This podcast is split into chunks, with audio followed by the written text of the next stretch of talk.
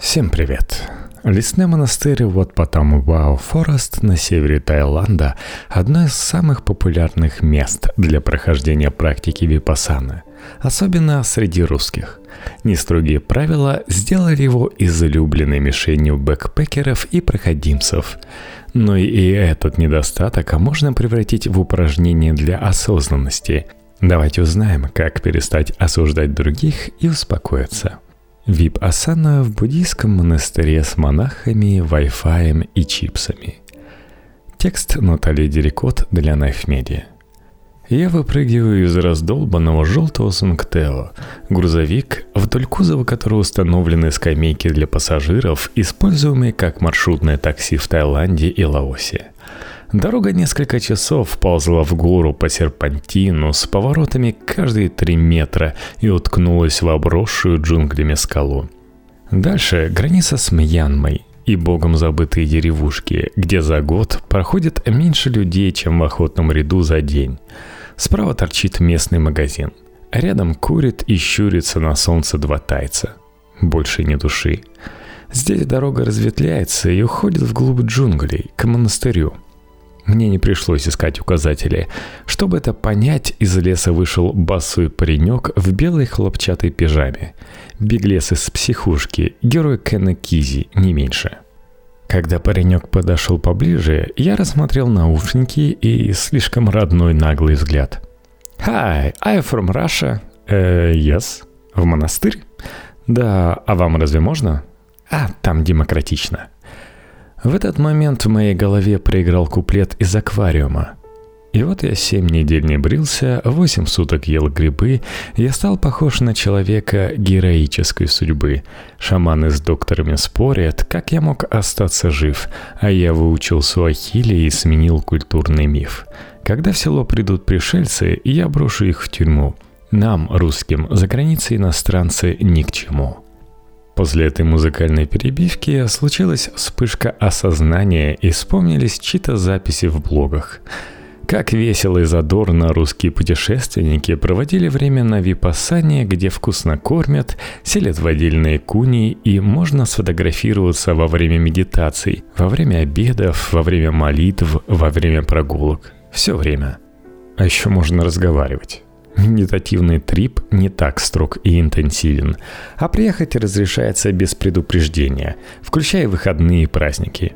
В отличие от других действующих буддийских центров мира, куда заявки отправляются за полгода до начала курса, и где места разлетаются на скоростях Черной Пятницы – я не сразу связала давно-давно прочитанную информацию с этим конкретным монастырем.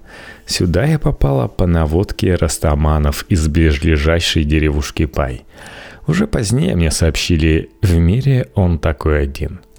На первый взгляд, самый попсовый монастырь планеты выглядит под стать своему титулу как резорт люкс-класса или хорошо финансируемый лагерь для бойскаутов – за аркой ворот с баннером «Welcome to what потом Wow Forest» раскинулись скалы, ухоженный сад и идеальный газон, вдоль которого рядком тянутся неправдоподобно идеальные пальмы и подаль небольшие деревянные домики.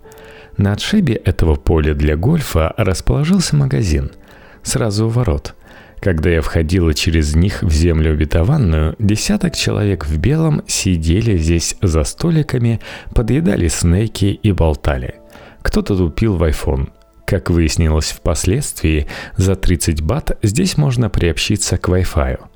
Пожалуй, именно в этой точке окончательно оформилось мое недоумение, которое по мере продвижения к главному зданию все росло – на пути то и дело попадались дуло фотоаппаратов и отзвуки русской речи. Как такового здания не было. Вместо аляпистого тайского датсана меня встретил большой деревянный холл со столбами по периметру, где умещалось несколько золотых буд, местный алтарь, столовая, символическая библиотека и столик ресепшена. Я подоспела как раз к инструктажу для новоприбывших – старые времена бойцов духа встречал сам настоятель монастыря, задавал вопросы, дублирующие стандартную анкету Випасаны. есть ли опыт в медитации, психические заболевания, опыт употребления наркотиков, а если найду – Золотой век индивидуального подхода сменился коллективизацией. За столиком в окружении сразу 10 человек эзотерического и бэкпекерского вида сидела ухоженная тайка, которая на момент моего прибытия переходила от рассказа о правилах монастыря к мессианскому ораторству. Вы можете общаться друг с другом, Каждый сам выбирает глубину погружения в практику. Тоже относится и к индивидуальным медитациям. Но лучше, конечно, более строгий подход и молчание. Для обозначения себя как аскета использовался зеленый бейдж «Silent and Happy». Коллективная медитация и ритуал подношения еды монахам для всех обязательны. Поверьте, my friends, випасана изменит вашу жизнь так же, как изменила мою. А я в монастыре уже пять лет, и я счастлива. Раньше я не могла шевелить своей правой ногой. Врачи говорили, что необходима операция, но медитация излечила меня. Да-да, вы можете потрогать мою ногу, если не верите. Анна вернулась ко мне. Это благодаря Випасане, да-да. Она излечит и вас, my friends, о да. Речь американского проповедника из секты сомнительной репутации закончилась чисто практическими наставлениями. Женщинам и мужчинам запрещено ходить к друг другу в домике. Касаться друг друга – это не отель, а монастырь. Помните об этом. Несколько лет назад монахи застукали русскую парочку в пещере для медитаций. Это наложило свой отпечаток на инструктажи. На газонах йогой не занимайтесь и вообще ведите себя прилично. Впоследствии стебать европейцев-мирян за похотливость и любовь к барбекю будет улыбчивый и непомерно болтливый, особенно в предобеденное время, настоятель. Бэкпекеры покивали головами, расписались в регистрационной книге и отправились заселяться в домики. Всего жаждущих причаститься к медитации было около 90 человек – Персональных куни на всех не хватало. Поэтому нас рассортировали по двухэтажным женским и мужским казармам, предварительно раздав по одеялу, подушке и тонкой подстилке. С этим инвентарем я заселилась в просторную комнату, напоминающую спортивный зал, где уже базировалось девушек по 15 на этаж. И все они, так мне показалось вначале, громко, внятно, разнообразно и вдохновенно болтали.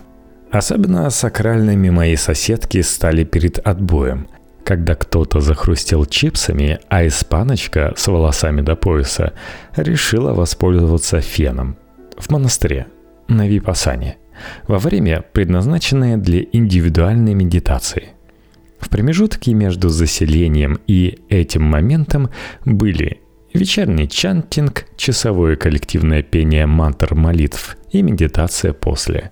Первое навело меня на мысль о том, насколько нелепо и комично выглядят европейцы, исполняющие священный азиатский ритуал.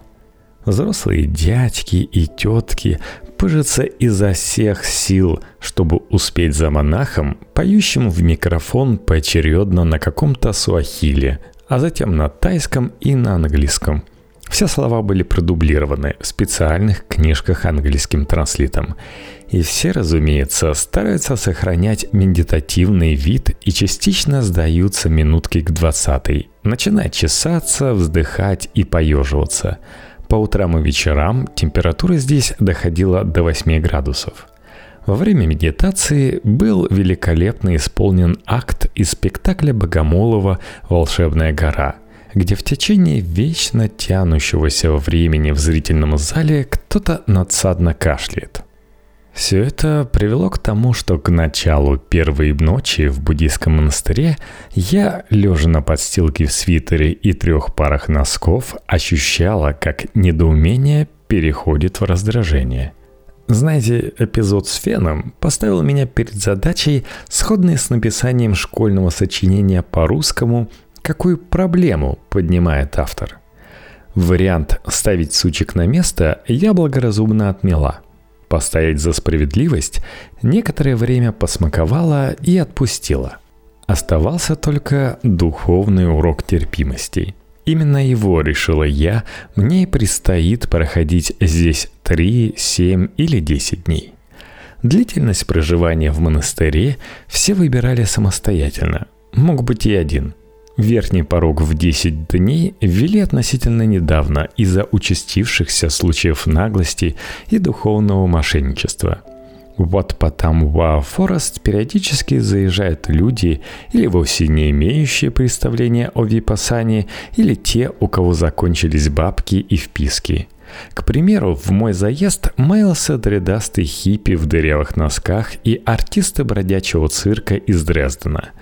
Дредастый вытерпел трое суток, а циркачи сбежали уже через день, как и общительные девушки из казармы вместе с испаночкой – Мученики Випасаны отсеиваются довольно быстро. Уже на второй день моего пребывания остались по большей части молчаливые, сосредоточенные труженики и вечно улыбающиеся блаженные, которым так и хочется приписать на лбу «I won истина». Сначала я изо всех сил старалась косить под первых, а спустя неделю неожиданно оказалась в числе вторых – мне повезло разобраться с последствиями депрессиями и прочим психологическим хламом до участия в этой демо-випасане. Канонический вариант по Гаенке длился строго 10 дней, и приезжающим он дает четкие указания. Практика не подходит для решения внутренних проблем. Она подразумевает лишь освоение техники медитации – только когда мозг не тратит время на раскапывание гниющих неврозов, можно сосредоточиться на обучении. Молчание и строгий режим помогают редуцировать поступающую извне информацию до минимума и немного прислушаться к себе. В моем случае освоение техники проходило в упрощенной форме. В общей сложности коллективная медитация занимала лишь 5 часов в день плюс 2 часа индивидуальный и 1 час чантинга, который можно трактовать как премедитацию. Если перестать отключаться на неуклюжее пение и сосредоточиться на самом процессе читки текста и вибрации голоса, получается тот же эффект, что и в простом следовании за дыханием. Или скорее транс – Основные медитации в Атпатам Вау Форест делились на утреннюю, обеденную и вечернюю, а внутри подразделялись на Walking, Sitting, Laying Meditation. Ходьба проходила в саду или джунглях, где не обращать внимания на вид вокруг первое время было совершенно невозможно – когда цепочка из ста человек, всех в белом, невообразимо медленно и в полнейшей тишине двигается за монахами вглубь дикого леса, создается ощущение, что ты участвуешь в священном походе в хижину самого Бога или хотя бы в спектакле Костелучи. Лэнг Meditation более прозаично – все лежат в позе шавасаны и процентов на 20 от общего числа благополучно дрыхнут – Утреннюю и обеденную медитацию предваряли лекции, читаемые самими монахами на английском. Объяснялись различные способы концентрации внимания с позиции буддийской философии, то есть к советам о том, как контролировать сознание и отслеживать эмоции, прилагались недвусмысленные намеки на то, что у нас нет единой личности, но есть нечистая карма, а мир изменчив, непостоянен и суть страдания – Помимо медитативных сессий, режим включал два приема пищи. Вегетарианская еда 7 и 11 утра, свободное время и час добровольной помощи монастырю, мытья посуды или подметание территории. Когда внешние события замедляются и сводятся на нет, любое твое действие становится немыслимо динамичным – Очищение сада от опавших листьев равносильно походу на рок-концерт. Пока у вас не получится сконцентрироваться на собственном теле и самом процессе, на этом концерте будет еще и постоянно кто-то тараторить. Придется познакомиться со всеми своими болтливыми субличностями. У меня одна из них, как выяснилось на пятый день, очень любит песню «Забери меня с собой, я приду сквозь злые ночи». Все пункты программы, в особенности последний, служение, следовало осуществлять, будучи mindful. В американских адаптированных терапиях это слово значит «все, что не попадя», в диапазоне от просветления до здравого смысла. В лекциях оно походило на непроизносимое имя Бога или ДМТ-трип, то, что по определению не может быть выражено словами. Судя по тому, что окольными путями пытались толковать монахи, наиболее близкие ему состояния – это благость и опиумный приход. На самом же деле речь шла о довольно простом, но имеющем дурную репутацию понятии осознанности – Достижение перманентного состояния mindfulness, согласно буддизму, позволяет выйти к пробуждению, окончательно освободившись от мира страдания. Наше обучение до перманентного mindfulness, ясное дело, доходило лишь описательно-теоретически – Магистральная техника сосредоточения буддиста-стажера похожа на трансцендентальную медитацию, которую активно проповедует Дэвид Линч. 20 минут пропивания ом и сосредоточения на дыхании. Вместо звука Вселенной используются слоги «бут» и «тхо», предносимые про себя на вдохе и выдохе соответственно. Можно сразу без них, если удается с лету заткнуть внутренний голос. После того, как автодиалог прекращается, легко отслеживать собственные реакции на внешние раздражители – случается замечательное открытие. Например, о том, что на лайкинг и дизлайкинг можно реагировать не умом или эмоцией, а чистым сознанием или черт знает чем еще, но главное – отстраненно. Цель этого процесса вне аналитически усвоить, что все конструируется внутри нашей головы и не более того – наслаждение, раздражение, умиление, весь спектр эмоций и чувств существует в виде импульсов, а медитация выступает в роли ФМРТ, позволяет увидеть их, как они есть. Полувипасана Ватпантамва Форест в конечном счете научила меня именно этому – пользоваться внутренним аппаратом внимания – но в программе был зашит и дополнительный курс, который пришлось взять в добровольно-принудительном порядке. Он представлял собой ряд практических заданий по предмету «Как стать чуточку добрее». В час добровольных работ на территории монастыря эти пункты внимания и доброта визуализировались и вовне – Небольшая коммуна на сотню человек преобразовывалась в идеальное анархическое сообщество, пчелиный улей, где каждый сосредоточенно выполняет часть общей полезной нагрузки, помогает себе и другим. В последний день перед самым отъездом я оказалась в главном холле один на один с единственным монахом монастыря, чей английский колебался на уровне Upper Intermediate. Счастливая случайность распорола мне рот, и оттуда посыпались наиглупейшие вопросы, на которые мне с улыбкой и юморком ответили. Монах встает в три утра и большую часть его дня занимает медитацией и обучением других. Вот уже 30 с лишним лет. Да, число запрещенного входит кино и музыка.